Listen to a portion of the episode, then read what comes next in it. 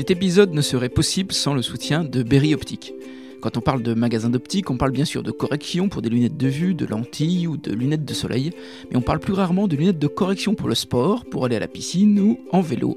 Eh bien, Odile et Jérôme de Berry Optique, qui vous accueillent à Châteauroux dans un magasin très agréable, vous offrent tous les meilleurs services pour vos yeux, avec entre autres la basse vision, la correction infantile et même les visites à domicile. Cerise sur le gâteau, 80% des lunettes proposées sont made in France avec des verres et Silor. Le tiers payant et les mutuelles sont parfaitement gérés. Voilà, pour toutes ces raisons, je vous conseille vivement d'aller chez Berry Optique, si j'ose dire les yeux fermés. Berry Optique, c'est 4 rue André Lescarou à Châteauroux, du lundi au samedi, avec le mardi, mercredi, vendredi et samedi en journée continue. Et aussi sur un Instagram très agréable. Et maintenant, place à votre podcast.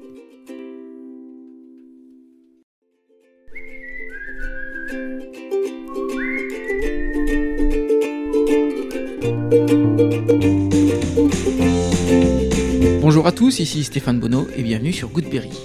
Goodberry Podcast, c'est une conversation avec des personnes inspirantes résidant en Berry pour évoquer leur parcours, leurs réussites ou leurs difficultés et plus largement l'organisation de leur quotidien.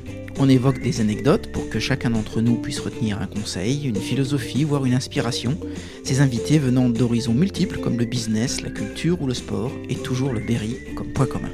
Cette semaine, je reçois Laurence Roland, dirigeante de la société RBH. C'est l'histoire d'une transmission dans le monde industriel et commercial. C'est l'histoire d'une filiation aussi, celle de Jean-Pierre Roland, spécialiste d'un 4x4 de transport de troupes et fondateur de RBH dans les années 70. Et de sa fille Laurence, qui reprend l'entreprise quelques décennies plus tard en la diversifiant. Laurence nous raconte son arrivée dans le Berry, puis sa passion pour le journalisme et le théâtre. En 87, Laurence viendra donner un coup de main pendant l'été à son père, et c'est la découverte du commerce et ses relations humaines, découverte jamais assouvie au fur et à mesure de son ascension dans la société paternelle. Voilà, on a parlé de filiation dans le monde de l'entreprise, de management à l'exemplarité, mais on a évoqué aussi Molière, le rôle des femmes, le Sénégal, les jeunes et le territoire du Berry qu'elle connaît aujourd'hui si bien. Je vous embarque à la découverte de Laurence Roland, une fille qui a développé l'entreprise de son père. Goodberry, c'est parti. Bonjour Laurence. Bonjour. Merci de m'accueillir ici, à Saint-Marcel. C'est un plaisir. Bon, super. Euh, Laurence, j'avais une première question. Euh, on est chez RBH.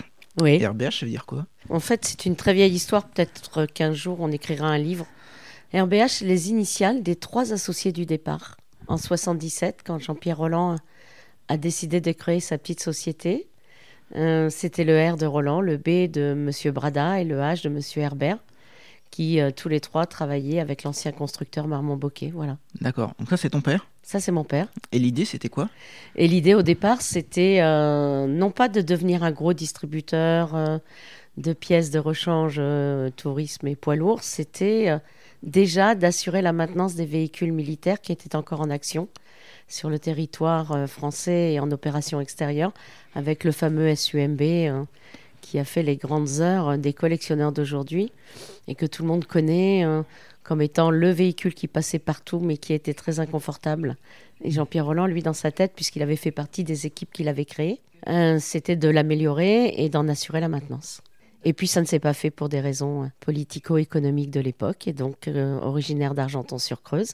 On avait une maison de campagne, on était nous en région parisienne, hein. j'ai oublié de préciser. Et Jean-Pierre a pris toute sa petite famille, il a créé une petite société, il a fait euh, de la rectification de tambours de frein. Et puis euh, le marché étant ce qu'il était dans les années 80, il s'est rendu compte qu'il y avait des opportunités de développement sur la base d'Argenton. Il est devenu distributeur, d'abord sur Argenton et, et, euh, et ensuite sur Châteauroux. Voilà. D'accord. T'as des souvenirs de cette époque? Ah ouais, ouais, moi complètement, j'ai 12 ans à l'époque. Ma petite sœur a donc 6 ans.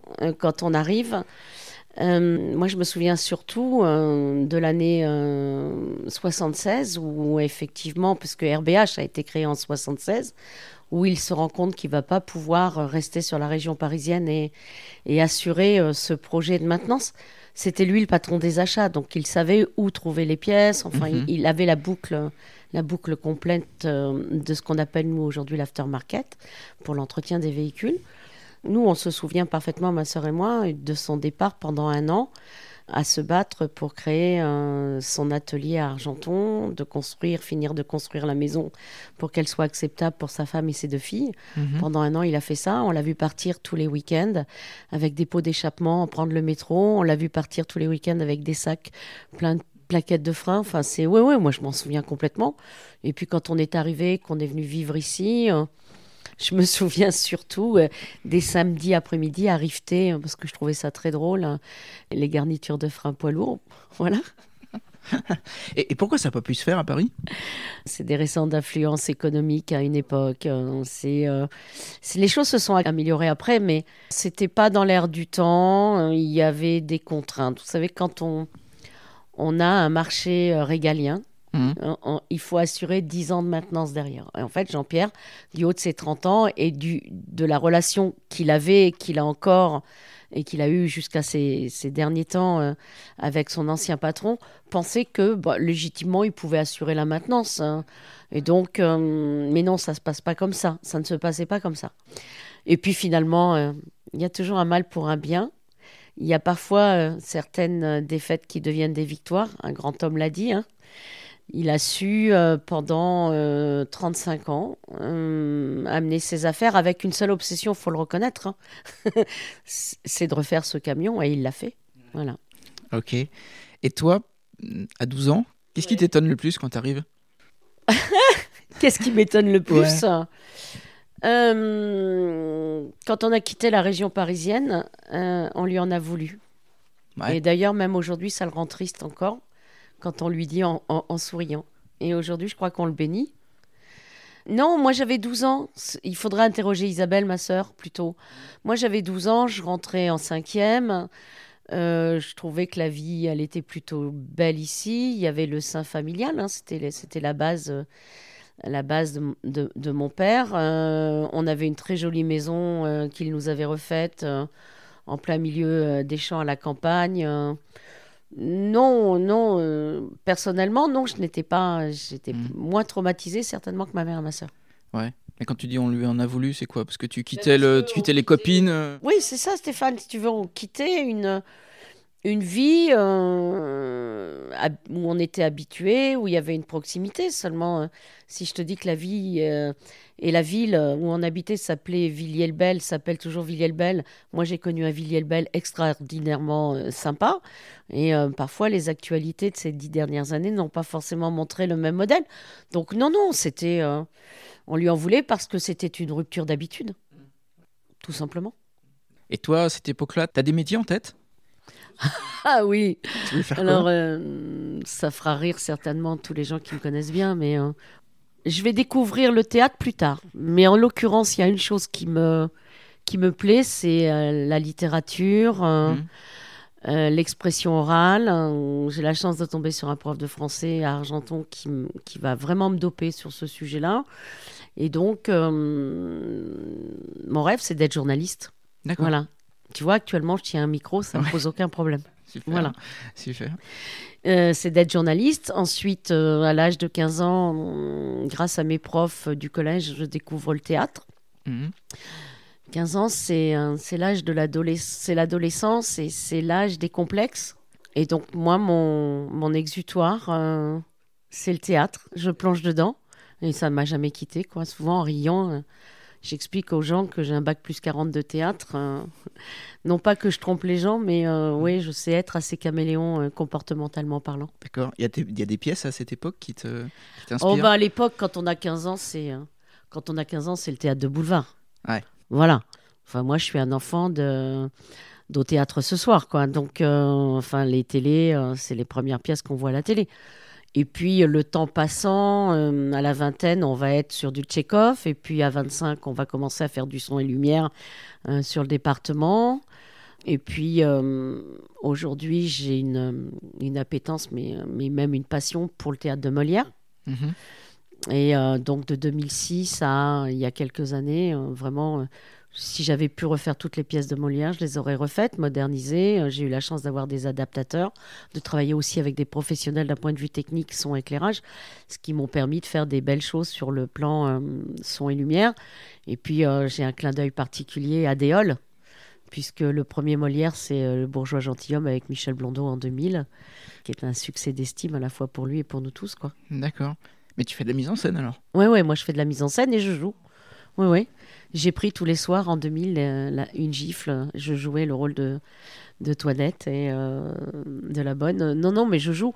Hum, Principalement, je mets en scène, mais ça m'arrive de jouer, ouais. Et quand tu dis qu'au début, tu commences à faire du, du- du son lumière, tu fais quoi exactement? Bah, je participe en, en jouant. Et, Mais sur les scènes locales et oui, oui, sur les scènes locales, sur le département. Mais il paraît que j'ai un tempérament leader. Donc, à un moment donné, naturellement, ben, voilà, je, je, je me colle à la, je me colle à la mise en scène. Puis, je trouve ça agréable de tisser une toile. Je trouve ça agréable de dessiner euh, une peinture euh, théâtrale. Puis, j'ai la chance de travailler aussi avec des, des vrais professionnels du département qui me, qui me font grandir. Et c'est comme ça que l'aventure se fait. Ouais. Tu vois des similitudes entre ce travail de mise en scène et euh, une dirigeante d'entreprise Ah, le pont, il est facile. Le pont, il était facile. Oui, bien sûr. Ouais. Oui, bien sûr. Oui, bien sûr. Bon, il y a des limites. hein. On pardonnera à un metteur en scène euh, par l'art qu'il va diffuser un, un certain nombre de choses. Hum, un dirigeant, oui, oui, oui. Enfin, un dirigeant euh, aujourd'hui doit doit faire preuve plus de d'arrondi, je veux dire, qu'à une certaine époque. C'est tant mieux. Les gens qui me connaissent mal pensent que je suis quelqu'un euh, euh, de très directif. C'est pas complètement faux, sauf qu'à un moment donné, euh, management à la Calinou, il arrive des moments où ça fait du bien aussi de râler et de dire qu'on n'est pas content. quoi. C'est pas toujours dans le même sens. J'ai été éduquée à l'exemplarité. Voilà, d'un point de vue managérial. Moi, j'ai eu un patron qui était aussi, et qui est toujours mon père. Euh, j'ai côtoyé des grands. Je pense qu'il faut être exemplaire soi-même et s'imposer une certaine discipline. Ça, c'est en entrepreneur que je suis. Mm. Quand on travaille pour un groupe ou dans un groupe, euh, il y a des données différentes. Mais euh, le management, il n'est pas unique. Mm. Il est tellement divers.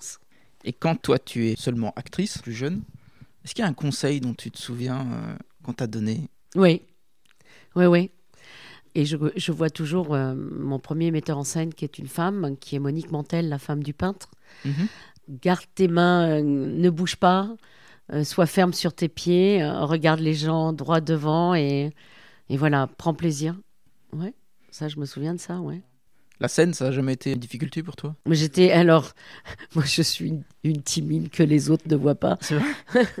Mais, euh, mais, mais je te l'ai dit tout à l'heure, en fait, c'est l'âge des, des complexes, l'adolescence, la transformation euh, de la femme, du corps, euh, un tempérament. Oui, j'ai quand même un tempérament ouvert, je m'exprime en famille, Mhm. mais,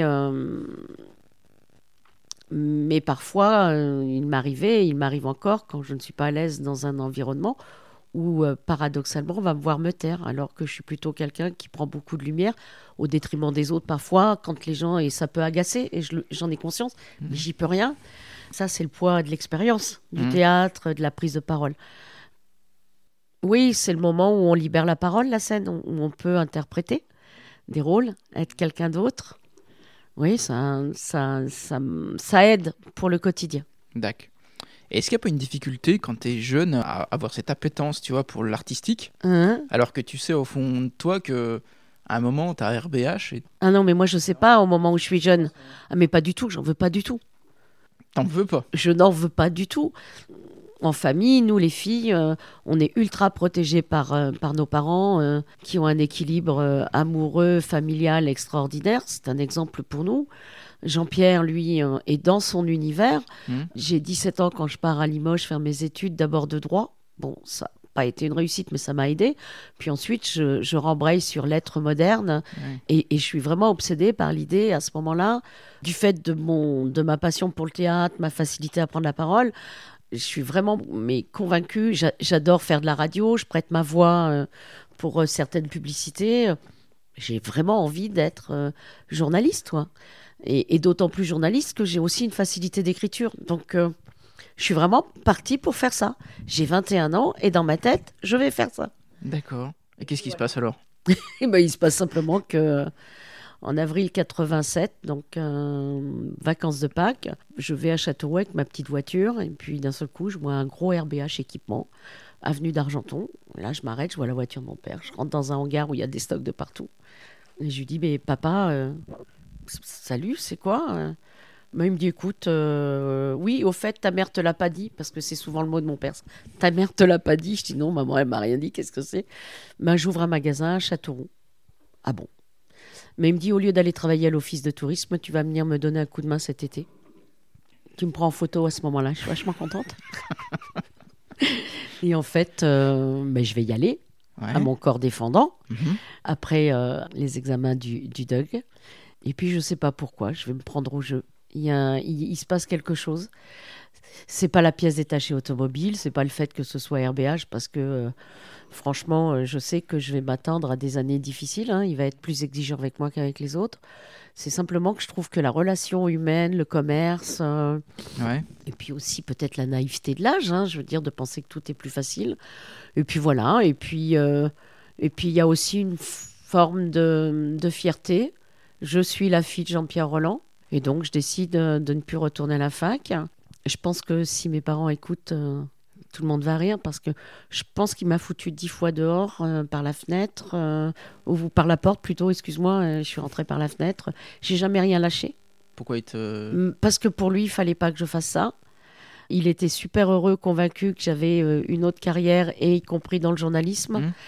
Euh, il me disait souvent, c'est idiot hein, quand on y pense, mais là tu vas me faire chercher des choses dans mon cerveau. Mais euh, il me disait, il disait tout le temps en famille, de toute façon, euh, Anne Sinclair, elle a qu'à bien se tenir. C'était drôle, comme quoi, euh, voilà. Alors je sais pas si j'aurais aimé faire la carrière d'Anne Sinclair, mais en tout cas oui, euh, c'était pas ce que j'avais euh, dit. Et, et pour lui, non. euh, Puis il y avait une forme de machisme aussi. hein, je suis une femme, Mhm. voilà. Mais j'ai tenu. Et ton job, c'était quoi Euh, bah, moi, il m'avait mis à la caisse et euh, je rangeais euh, les pièces dans les rayons puisqu'il venait d'ouvrir euh, un an plus tôt. Voilà, je faisais du marchandisage. Maintenant, je sais Mhm. ce que c'est. et puis, je rêvais de faire du commerce. Il me disait non. Je voulais aller sur la route. Il me disait non. Et en fait, je lui dis merci aujourd'hui parce qu'en fait, il m'a fait passer par toutes les, les phases en fait du métier. Magasinage, réception, livraison, enfin toutes ces choses-là. Et à un moment, en 90, deux ans après avoir fait de la résistance, hein, je vais le voir et je lui dis bah, écoute, euh, il y a une école qui s'appelle l'ECFA, l'école des cadres de la filière auto, qui est une école euh, par la Fédération de la distribution automobile. Mhm. Et je vais faire, je me suis inscrite. Il m'a dit tu fais ce que tu veux. Bon, d'accord. Et puis je vais le faire. Et puis je vais être la première femme à sortir major de, de l'école des cadres de la filière auto en France. Et à ce moment-là, il va enfin reconnaître les choses. Et puis, euh, puis le reste s'écrira euh, ensemble, quoi. Voilà. T'as une sorte d'ambition ou tu te laisses porter? Ah non, non, non, non. Si je dis, si je dis là à ton micro que je me laisse porter, je vais faire rire tout le monde. Non, non, non, ça c'est pas vrai. Euh, oui, j'ai une forme d'ambition. À ce moment-là, je me prends au jeu. Je sors de l'école des cadres. Euh, j'ai la reconnaissance de mes pères et de mon père. Mhm. Euh, on est peu de femmes euh, à accéder à la fédération. Je participe beaucoup. Cette chance de formation me fait, me fait me, m'investir énormément sur la formation professionnelle continue. Et à l'époque, donc, j'ai, j'ai, on est en 93, hein, donc j'ai 27 ans. C'est la naissance des groupements de distribution. Enfin, le premier, le major, euh, est déjà là, mais d'autres euh, viendront plus tard. Donc, je m'investis, beaucoup sur le collectif. Et ça, euh, c'est assez génial. euh, paradoxalement, je- dans ma vie, euh, je dirais parallèle, familiale et patrimoniale, c'est que tout le début a été compliqué parce que convaincu que j'étais pas faite pour ça. Et à partir du moment où les choses arrivent, il va complètement promouvoir. Euh, il va me laisser faire et, Mhm. et on va faire un binôme euh, d'enfer. Donc moi, je trouve ma place. Je deviens acheteur dans la maison et financier. Ok. Et à l'école des cadres, tu apprends quoi? Ah ben, on apprend le management, euh, la file, le marketing. Il y a des matières qui t'intéressent plus que d'autres? Oui, oui, oui. Alors moi qui ai eu 4 au bac euh, en maths euh, pendant, pendant 3 ans, euh, je suis complètement mais fan, fan, fan de tout ce qui va être gestion d'entreprise, lecture de comptes de résultats, tableau de bord. C'est drôle ça Ouais, c'est drôle. Hein Euh, je m'éclatais à faire des audits. euh, voilà. Et puis l'achat négocié. Après, tout, tout le panel d'un- d'une vie d'entreprise, de distribution ou d'entrepreneur lié au commerce, euh, c'est intéressant. Acheteur-négociateur, il y a une partie de théâtre. Ouais, J'aime bien. J'aime bien. Quand j'ai après, euh, voilà. Et donc, jusqu'en 2007, on va, on va collaborer ensemble jusqu'à ce que lui, euh, dans les années 2000, 2002, euh, en tant que patron de groupe, va me laisser la direction complète de la distribution et des ateliers poids lourds. C'est une décision que tu prends rapidement ou Non, non, on la prend ensemble parce que lui va se consacrer à, à reconstruire son camion. Il est idée fixe. Si on doit faire un flashback, en 82, il fait quand même une première fois le Dakar pour prouver que le châssis et, et le véhicule tient la route. Ok. En 85, il va remettre le couvert, aidé par des industriels de l'Indre, euh, dont Pierre Patrijon. J'ai une pensée pour lui quand je t'en parle aujourd'hui, parce que c'est quand même un, un homme qui aura compté. Euh, Marcel Brimont, il va, il va mobiliser toutes les forces autour de lui pour créer euh, le prototype euh, de la suite du SUMB, du Marmont-Bocquet. Euh, il faut le dieseliser. Donc, ils vont, ils vont faire le proto, qui va s'appeler Brimaro. Et puis, ils vont, ils vont l'engager au Dakar 85 avec son meilleur ami et pilote du 82, Armel Lutin, qui est à l'école de cavalerie de Saumur. Et là, ils vont, il va faire la- l'assistance d'un véhicule qui s'appellera le Peugeot P4 et qui deviendra la Jeep euh, de l'armée française. Quoi. Voilà. Et donc, il est, il est vraiment obsédé par ça. Il prouve que le véhicule peut se remanufacturer, rétrofiter. Aujourd'hui, les gens savent de quoi on parle. Mhm. Euh, il, y a, il y a 30 ans en arrière, on n'en parlait pas. Malheureusement, il n'aura pas le marché. Toujours le poids des grands contre les Mhm. petits. Même si David finit par gagner contre Goliath, ça met du temps. Et puis, euh, en 2002, c'est l'externalisation des services sur tout ce qui va être maintenance militaire. Enfin, le président, euh, euh, c'est l'accessibilité. Ouais, c'est l'accession du président Chirac qui va ouvrir au, au PMI local. Ils vont, ils vont, il va y avoir une mutation sur ça. Et lui, ben, il va naturellement reprendre son ADN parce que c'est son ADN naturel professionnel. Moi, je gère toute la partie distribution. Et lui, il est basé à Argenton. euh, je suis sur la plateforme de Châteauroux. Et à ce moment-là, il va se jeter à corps. Alors, on gagne euh, bien notre vie. On est bien implanté euh, sur le marché. euh, voilà, on est, on est, on est plutôt en forme. Mhm. Plutôt une entreprise en forme. Et à ce moment-là, il va, il va partir à la conquête de ces, de ces marchés. Il va, il, va, il va vraiment se consacrer avec une équipe à lui sur l'usine de Tenay. Mhm. Donc c'est la première qu'il achète.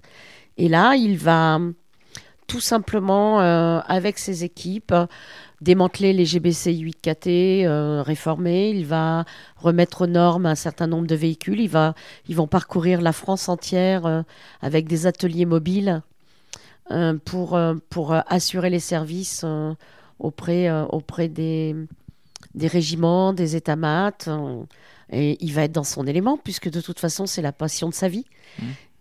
Et parallèlement à ça, euh, sans rien dire, euh, il va faire son prototype technique. Il va assumer lui-même son prototype et jusqu'en 2000, euh, on va dire jusqu'en 2010, les choses se passent gentiment. Il travaille pour les services de l'État aussi, hein, la- les affaires étrangères. Mais ça, moi, j'y vais pas. C'est son précaré, c'est son jardin secret.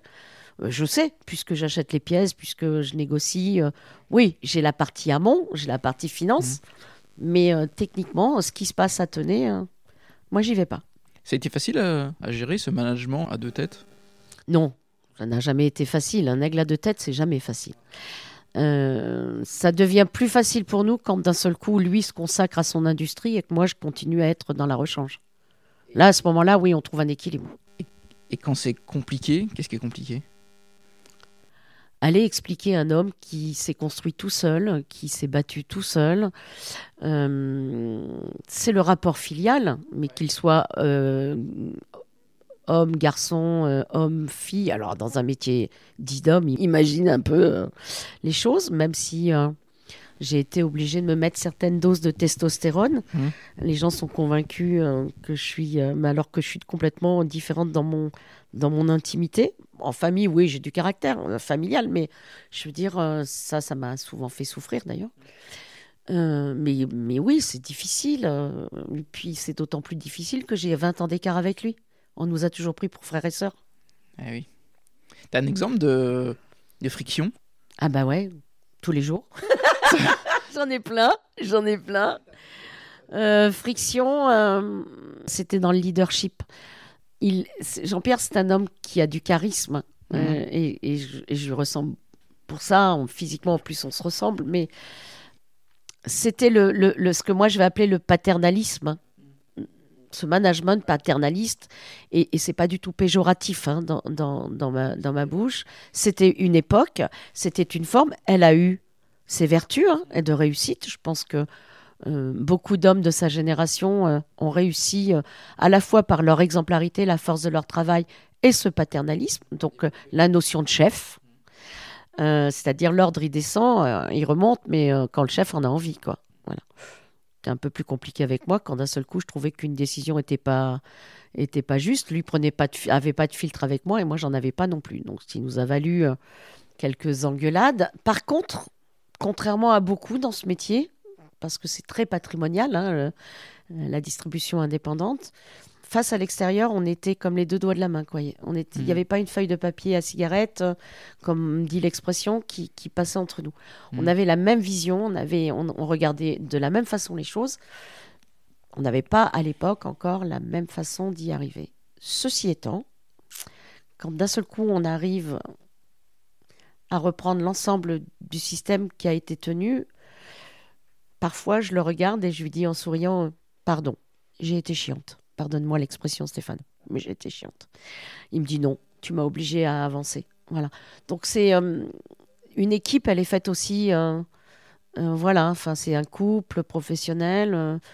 c'est sûr que quand j'ai eu mon autre patron de groupe qui, était, qui est Stéphane Antiglio, le, le patron, de, le, le président de l'autodistribution, les rapports sont plus du tout les mêmes. Mais à l'époque, j'ai 45 ans aussi. Donc on, voilà, j'ai grandi, on grandit différemment. Mais de toute façon, une chose est certaine, être une femme dirigeante, c'est pas simple. Encore aujourd'hui au 21e siècle. Qu'est-ce qui est pas simple? Oh, un homme qui a du caractère, waouh, un sacré mec. Hein. Et encore, je vais te le dire euh, gentiment et poliment.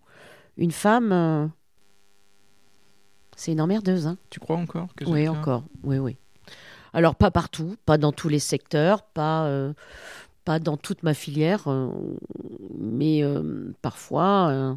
Enfin, ouais, je le ressens plus. À 57 ans, je le ressens plus pour moi, mais oui, je pense qu'on a encore du chemin à faire, à condition que les femmes fassent le bon chemin. Ce que je veux dire par là, c'est qu'il faut, il faut vraiment une complémentarité, mais euh, oui, l'accessibilité au leadership absolu, euh, ouais, ça reste encore compliqué. hein. Enfin, il suffit de regarder. Tu penses que c'est la sélection qui est compliquée? Je pense qu'il il nous faudra encore de l'apprentissage de part et d'autre. Hmm. Euh, les choses se sont établies. Alors, euh, il y a certaines femmes politiques, elles auraient mieux fait de, de ne pas prendre le leadership parce que je pense qu'elles jouent pas en faveur des femmes. J'ai des images comme ça qui viennent. Il y en a d'autres, oui, la nouvelle génération, je pense qu'elle Ouais. va bien établir les choses. On voit, on voit des, des bonnes choses. Par contre, euh, oui, l'opposition permanente, monter les uns contre les autres. Mais malgré tout, je parle en entreprise. Mm. Oui, une femme de caractère. euh, ouais, c'est bon, j'ai donné et je donne encore. Ouais. Oui. Ta sœur et ta maman font partie de l'aventure? Alors, euh, ma maman, euh, ma maman, euh, comment, dire que ma maman ne fait pas partie de l'aventure, l'aventure, pardon?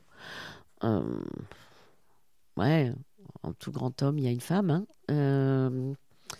C'est la base, c'est l'équilibre. C'est euh, celle qui supporte euh, tout. Euh, c'est, le grand amour de mon père aussi. Donc, c'est la seule femme véritablement devant qui il ne dit rien. Parce qu'il y a Jean-Pierre au travail, Jean-Pierre à la maison et, l'équilibre est parfait. C'est celle qui va être le Jiminy Cricket de la famille et, et de la bande professionnelle. Isabelle, ma sœur, rejoindra l'aventure industrie en 2000, euh, 2002. euh, sur tout ce qui va être le camion, les appels d'offres, enfin la partie industrie. Moi, je m'occupe de la partie aftermarket et, euh, et, et je continue ce pourquoi je suis restée dans l'entreprise, la première, RBH Équipement. Isabelle va rejoindre RBH Industrie pendant quelques années. Et puis ensuite, elle, habite Marseille et elle s'occupe de tout l'aspect commerce international pour mon père. Et puis ensuite, euh, elle, elle- elle prendra une autre voie. Euh, elle apprend en 2007, la voie, euh, tout simplement parce qu'en 2007 arrive un, un- un tournant dans le groupe familiale. C'est le groupe autodistribution qui souhaite racheter la distribution RBH équipement. D'accord. À ce moment-là, ma mère a une phrase qui, qui, reste gravée en moi. Elle me dit, alors que j'étais convaincue que j'allais reprendre, ça par contre je me l'étais mise au fil des années, et euh, au moment où les ouvertures de négociations se font, les discussions, ma mère me dit euh, offre-toi ta liberté. C'est pas un cadeau. Et aujourd'hui, je peux vous dire que donner une entreprise ou léguer une entreprise ou transférer une entreprise à, ses enfants, c'est pas forcément un cadeau. Hmm. C'est le poids de l'histoire, c'est le poids du devoir, c'est le poids, etc. Et donc, on va négocier et on va vendre en mars 2007 euh, toute la partie distribution. La seule différence, c'est que je vais prendre la direction générale des filiales euh, du groupe Autodistribution dans l'Indre, ce qui est une première apparemment. Et euh, celui qui est racheté reprend le leadership. voilà. Et pendant trois ans, je vais accompagner les, sociétés, les sociétés du groupe AD, dont RBH Équipement, euh, à la mutation, parce que passer du patrimonial au groupe, c'est quand même aussi euh, un choc de culture. Moi-même, je vais apprendre. Et puis en 2010, euh, le patron de la centrale d'achat va me demander, parce qu'il a repéré que j'avais une spécialité peinture, parce que historiquement, on a dans cette partie de distribution, on est des spécialistes de la peinture. Et il va me demander si j'accepte de prendre la direction du pôle à Paris mais je n'avais pas l'intention de rester euh, euh, sur les entreprises de l'Indre. Euh, pas assez bon pour les garder soi-même, trop bon pour rester. Enfin, il y a un moment donné, il faut, faire des choix. Hein. Et je le fais et, je dis oui. Et donc, en trois semaines, toutes mes équipes qui étaient autour de moi prennent, je les mets en position de management sur la filiale. Mon collègue de Limoges prend la direction, ce qui me va très bien parce qu'on vient du même moule patrimonial. Enfin, on a la même histoire. Et je vais partir à Paris euh, en trois semaines, prendre la direction. Et ça va être dix ans de, quasiment dix ans de bonheur, quoi. Euh, où là, je vais, euh, je vais faire ce que j'aime, c'est-à-dire négocier, acheter, surtout dans le milieu peinture, les assurances et tout, et tout ce qui va avec, et, et la pièce de carrosserie.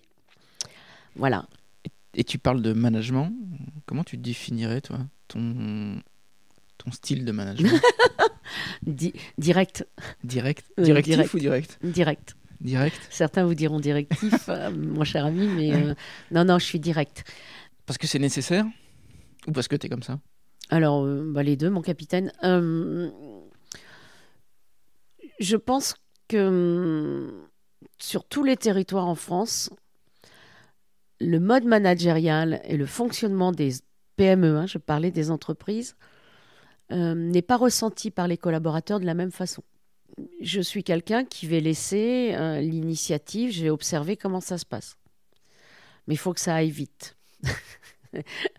C'est mon défaut et ma qualité. Je vais fixer, euh, je vais fixer un certain nombre de règles.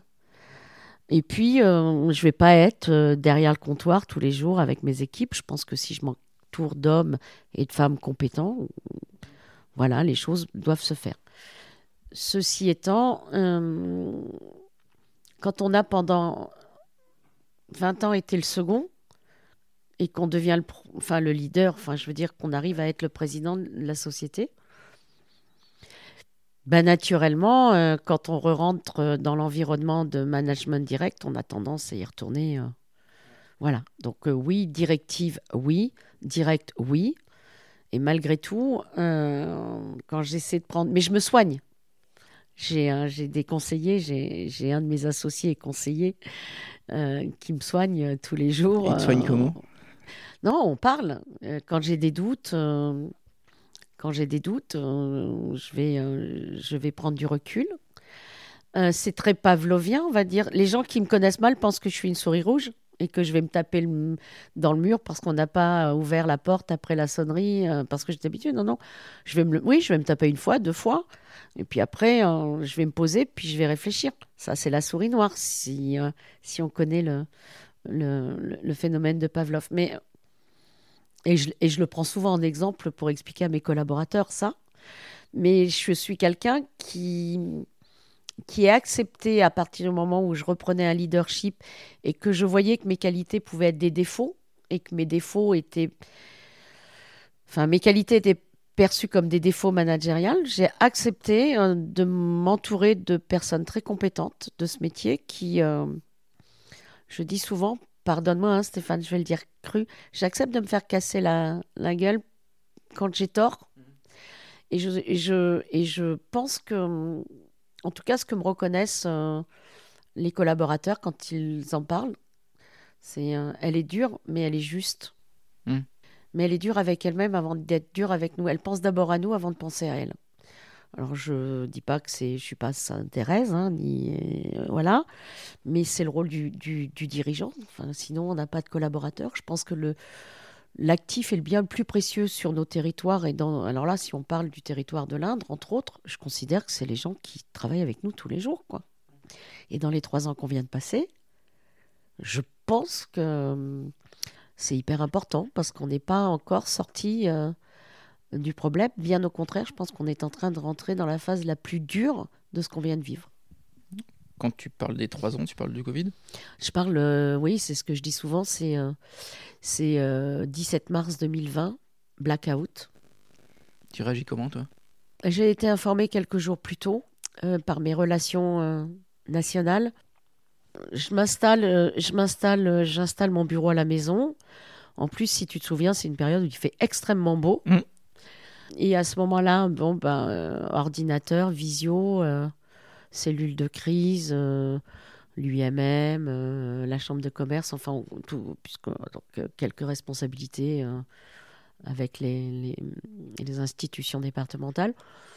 je crois que comme beaucoup, on ne sait pas ce qui va se passer. On a arrêté tout le monde, on ne sait pas combien de temps ça va durer. Et puis à ce moment-là, ce qui nous réconforte le plus, faut reconnaître, c'est euh, très vite une prise en charge, euh, les banques, euh, l'État.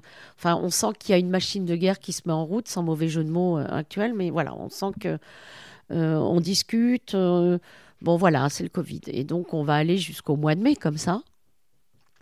Mais c'est pas douloureux, c'est pas trop douloureux puisque tout s'est arrêté, mais tout est figé. C'est collectif, c'est général.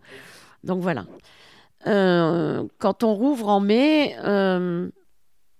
quand on rouvre en mai, euh, je vais d'abord ouvrir le, centre de déconstruction, l'économie circulaire. Petit à petit, on va, repartir, euh, on va rouvrir. L'industrie, tout est figé. Moi, je devais signer un accord avec un État africain euh, le 4 avril. le 17 mars, tout était arrêté, quoi. J'avais mais tout. Donc là, j'ai tout figé sur la partie industrie. Donc j'ai tout focalisé sur la partie RBH euh, Écocycle, le centre de déconstruction que, que j'avais racheté, cette case pour en faire un centre de déconstruction. Euh, et puis euh, bah, jusqu'à fin 2020, finalement, on n'a pas trop de gros ressentis parce qu'on surfe tout sur une, sur une queue de comète. économiquement, les choses sont pas. Puis alors, 2021, waouh Les carnets de commandes sont pleins, disent certains. Ouais. Ouais, mais les promesses n'engagent que ceux qui les entendent hein, ou qui les écoutent. Oui, il y a des bons de commande. Faut-il qu'il y ait des factures et des bons de livraison? Donc, euh, enfin voilà, il y a un certain nombre. 2021 va se passer. Sur la partie économie circulaire, euh, on a les restes et les fins de prime à la conversion. On a les choses qui se font, ça bouge encore. 2022. C'est-à-dire qu'au moment où on se dit fin 2021, comment va se passer 2022, fin de 4 février, enfin, il y a des dates comme ça, je pense, qui resteront gravées dans les générations futures. 24 février 2022, yo Voilà. Et là, euh, bah déjà, la guerre en Europe, euh, les enfants nés après 92 ne savent pas. Euh, le Kosovo, on l'a vécu, mais quand même de loin. Hein, ça a été très atténué dans les années 92. La guerre en Irak, c'est loin. Enfin, tout ça. Puis là, on se dit, OK. Et il y a la deuxième peine qui arrive pour les gens qui sont comme moi dans la métallurgie ou, qui travaillent avec, euh, les aciers. Hein. bah, c'est les envolées des matières premières. c'est certes, on vous achète vos ferrailles un peu plus chères, mais par contre, vous achetez les voitures à, ferrailler de plus en plus chères. Enfin, il y a, une balance économique logique. C'est pas une critique de ma part, mais quand il y a moins de volume, il y a plus de marge, n'est-ce pas? Donc voilà, on voit une certaine envolée d'un certain nombre de choses. Donc là, j'ai mon côté guerrière qui se met en route. je participe beaucoup avec mes collègues de l'UMM la chambre de commerce, euh, oui, euh, on va essayer de jouer collectif à ce moment-là. Enfin, en tout cas, il faut qu'on soit solidaires les uns des autres. Et puis, on a encore euh, la fin du PGE, tout va bien. Enfin, on est, enfin, tout va bien, non. Il y a ceux qui l'ont remboursé, mais il y a ceux qui en avaient besoin quand même parce que il y a un chassé-croisé économique. Et puis, et puis là, 2022, waouh, c'est, je sais pas, un toboggan dans un parc d'attractions, quoi. Ça va vite. Alors, est-ce qu'on atterrira amorti dans l'eau ou pas? J'en sais rien. Mais là, oui, on commence à, regarder les choses les uns les autres avec une certaine euh, inquiétude. Euh, ce qui me choque le plus, quand, euh, alors ce qui n'est pas du tout mon cas, même si parfois je suis très fatiguée, j'ai le moral en berne et fatiguée de, de, porter à bout de bras les choses, en ce qui me concerne dans, mes, dans nos entreprises, c'est de voir la détresse de beaucoup de chefs d'entreprise de notre territoire, de voir euh, des vies entières de travail qui ne valent plus rien parce que les actifs sont plus là, enfin, mais quels que soient les, secteurs d'activité. Et là, sans être euh, dans la morosité, parce qu'on n'a pas d'autre choix que de se battre, quand même, là, ça commence à être difficile. Donc, même si les services de l'État, même si euh, il se passe plein de choses autour de nous, faut aussi arrêter de pleurer, les Français. Mais c'est compliqué. Et, la suite va être compliquée euh, par rapport à la loi sur les retraites, où là, j'ose même pas penser comment ça va se passer. Mais voilà, c'est-à-dire qu'on a vécu en trois ans une mutation structurelle qui aurait dû se faire peut-être en, 10-15 ans. 10-15 ans, Et toi, tu parles de ces, euh, de ces crises successives avec, tes, avec ton personnel? Oui, parce qu'ils l'ont vécu avec moi. Ils, savent qu'ils ont été ma priorité. Mhm. Je n'ai jamais licencié sur cette période de trois ans. Il y a des contrats qui n'ont pas été renouvelés. Mhm. Euh, ils savent que ma priorité, c'était eux. Ils savent que tout ce que j'avais, je l'ai remis dans le, dans le système pour continuer parce que je crois qu'on a, euh, on a une, il y a des angles de tir, mais qu'il faut y aller. Euh, ils me savent guerrière aussi, oui, par rapport aux choses. Ils savent que ils me voient partir euh, travailler avec les organisations, les institutions. Euh. Bon, il y a ceux qui vont peut-être dire elle ferait mieux de rester au boulot, mais non, l'encadrement, c'est qu'en en fait, il faut partir devant pour, euh, pour se battre, ou en tout cas pour aller défendre des sujets. Mais ils savent qu'ils ont été ma priorité. Donc, oui, ouais, ouais, ils sont complètement conscients. même mes jeunes, on parle souvent des jeunes. Mmh. Tu vois, je dis mes jeunes, c'est même pas bien ce que je dis. Je le dis comme ça parce que ce sont des, des jeunes qui étaient éloignés de l'emploi. Parce que tout mon système économique hein, du groupe, qu'il soit écocycle, industrie ou automotive, est basé sur la, une phrase qui, n'est pas de moi, qui est du fondateur de l'entreprise, enfin de, RBH Industrie, qui était euh, créer de l'emploi par la formation et le réemploi. Ça, c'était en 2004. Ça voulait dire quoi? Ça voulait dire simplement que, effectivement, euh, le savoir-être euh, et puis euh, et puis toute cette jeunesse là qui est sur nos territoires, faut pas la faire partir.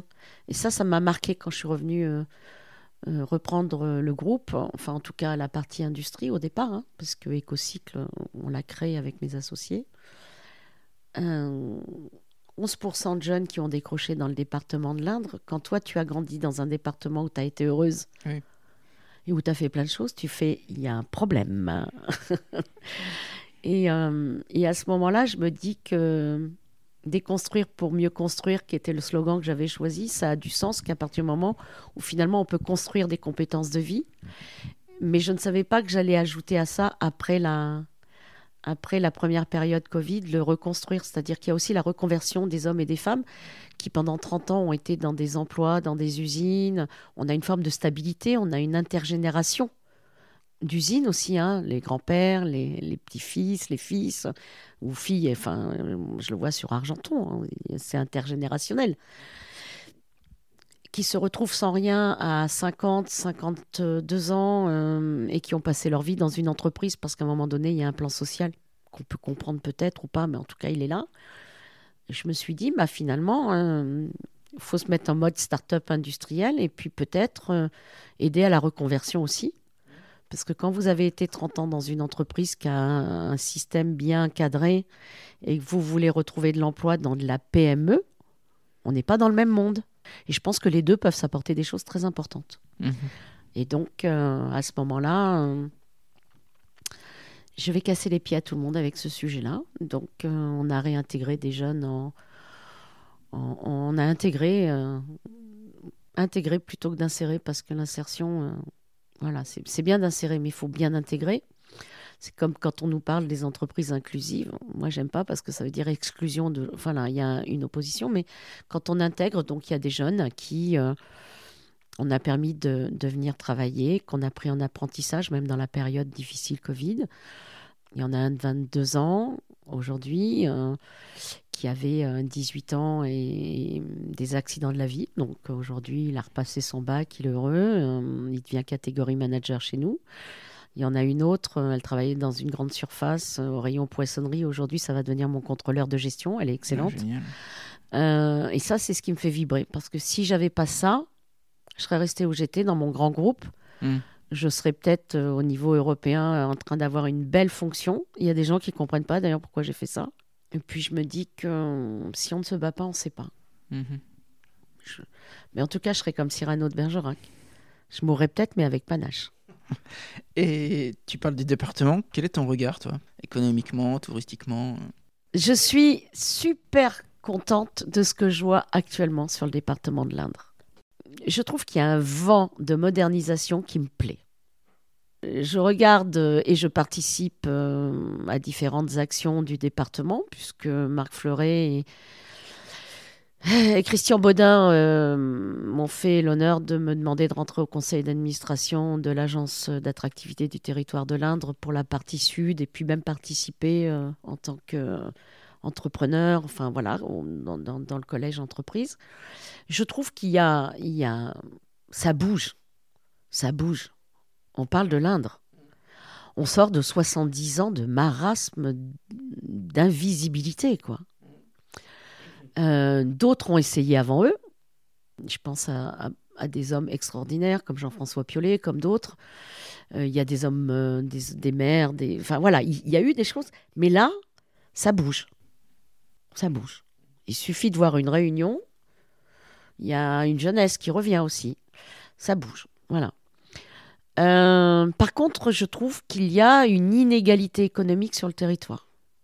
C'est lié au poids de l'histoire moi, je suis très fan du, président de Châteauroux Métropole et maire de Châteauroux, Gilles Averrousse. Je trouve que cet homme a une dynamique qui est incroyable. Certains penseront que je ne suis pas objectif, mais si, je trouve quand même que ça bouge bien euh, sur cette partie. Il ne laisse pas, euh, il ne laisse pas d'autres parties du territoire. Enfin, en tout cas, il est, capable d'y réfléchir. Mais après, c'est un problème de compétences. Hein. Il y a des communautés de communes, des communautés d'agglomération. Le problème, c'est que effectivement, mais dans tout le territoire français, on s'aperçoit que les métropoles absorbent, attirent euh, beaucoup. Et que les villes satellites, que sont euh, nos villes satellites, on va prendre ne serait-ce que notre territoire de l'Indre, bon, Issoudun, historiquement, le maire d'Issoudun, la guéguerre et, l'union sacrée entre Châteauroux et Issoudun, ça, depuis la nuit des temps, ça existe. Et Bon, il y a des choses qui se passent à Issoudun. En plus, ils ont une situation géographique intéressante par rapport à la 71. La Châtre, il y a eu beaucoup d'actions des élus euh, en place. Euh, Argenton, euh, nous, on est aux antipodes de la région. Je crois qu'on se sent plus Creusois et Limougeau qu'on ne se sentirait Berrichon.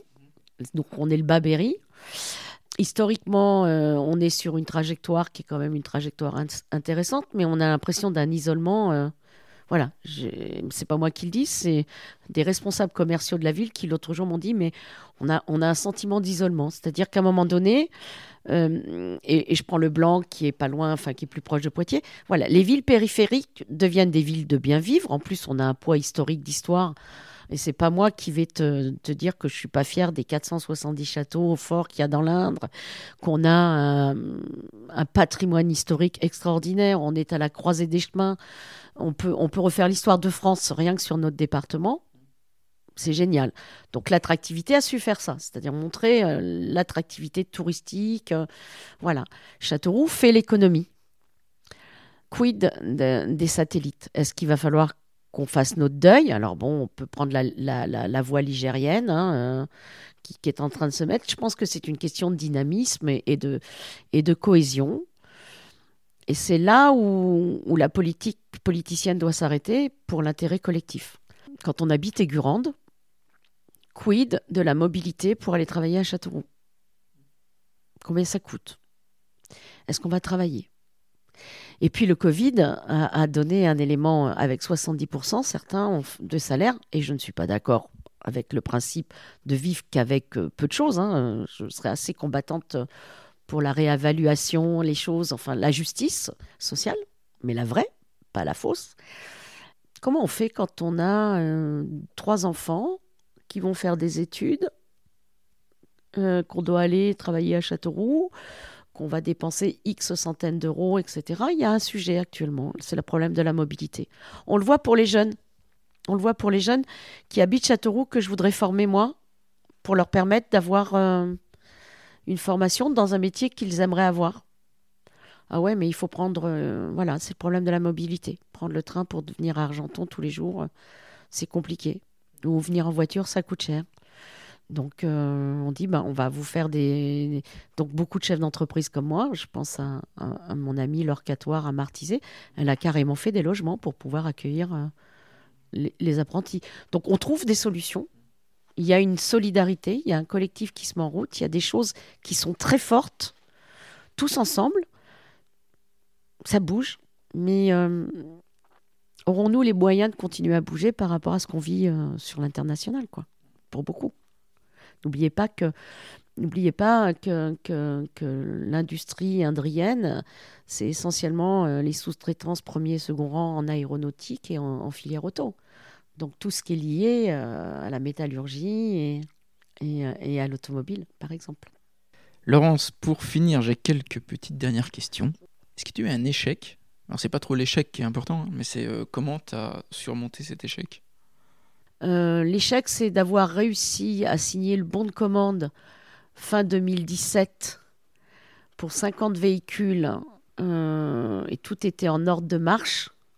C'est-à-dire que j'avais fini de mettre euh, le, point sur le i, euh, comme dirait euh, Cyrano, de l'aventure familiale au départ, et mon père en particulier.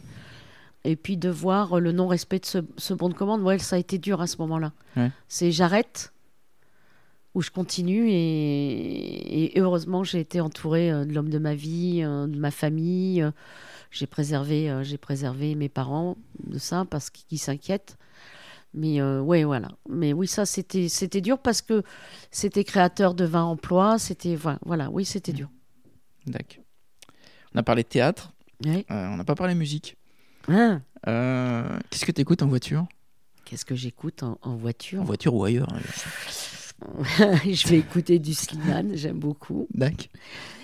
Euh, je vais écouter du Barbara, je vais écouter, euh, je suis très éclectique en fait. Euh, j'ai une playlist qui fait hurler, qui fait hurler ma nièce de rire à 23 ans quand elle l'entend. Mais non, non, je suis, je suis, j'aime pas ce qui me casse les oreilles. j'aime beaucoup ce qui vient du continent africain, mais je suis, je suis subjective puisque j'ai mon cœur, mon cœur est moi, j'ai un pied entre deux rives. J'aime depuis toujours ce continent, donc euh, c'est ce pourquoi j'ai fait ce camion. Mmh.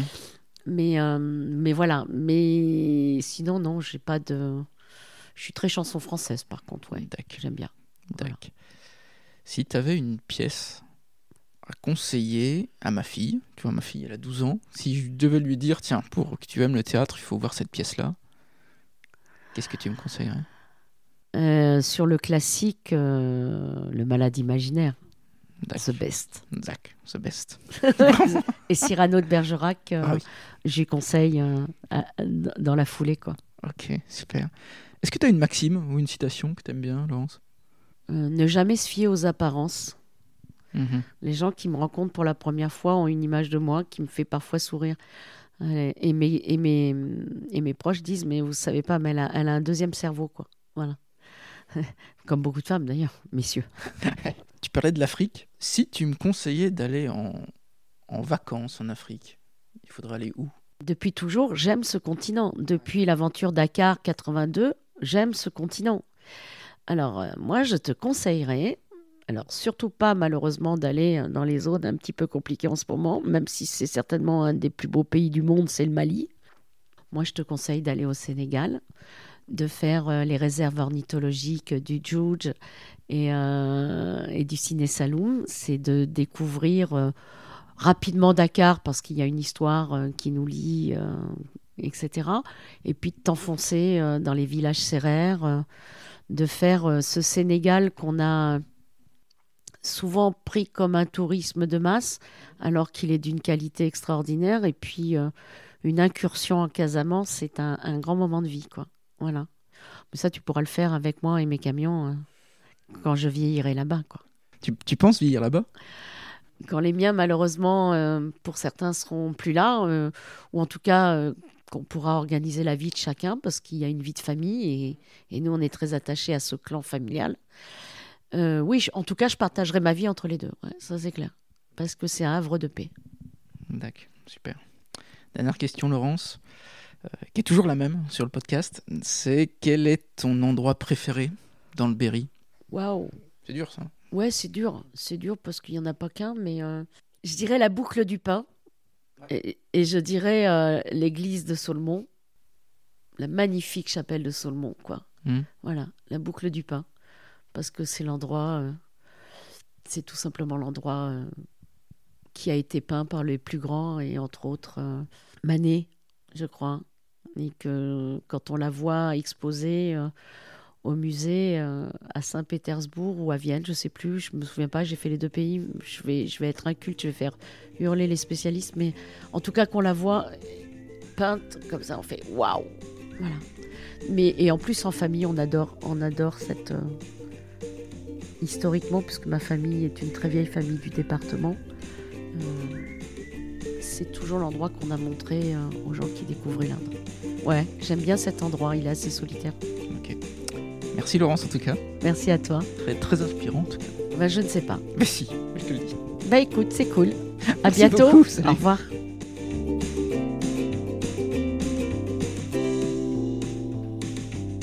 Hello, j'espère que cette conversation avec Laurence vous a intéressé. Je pense que oui, si vous avez écouté ce message de fin de podcast.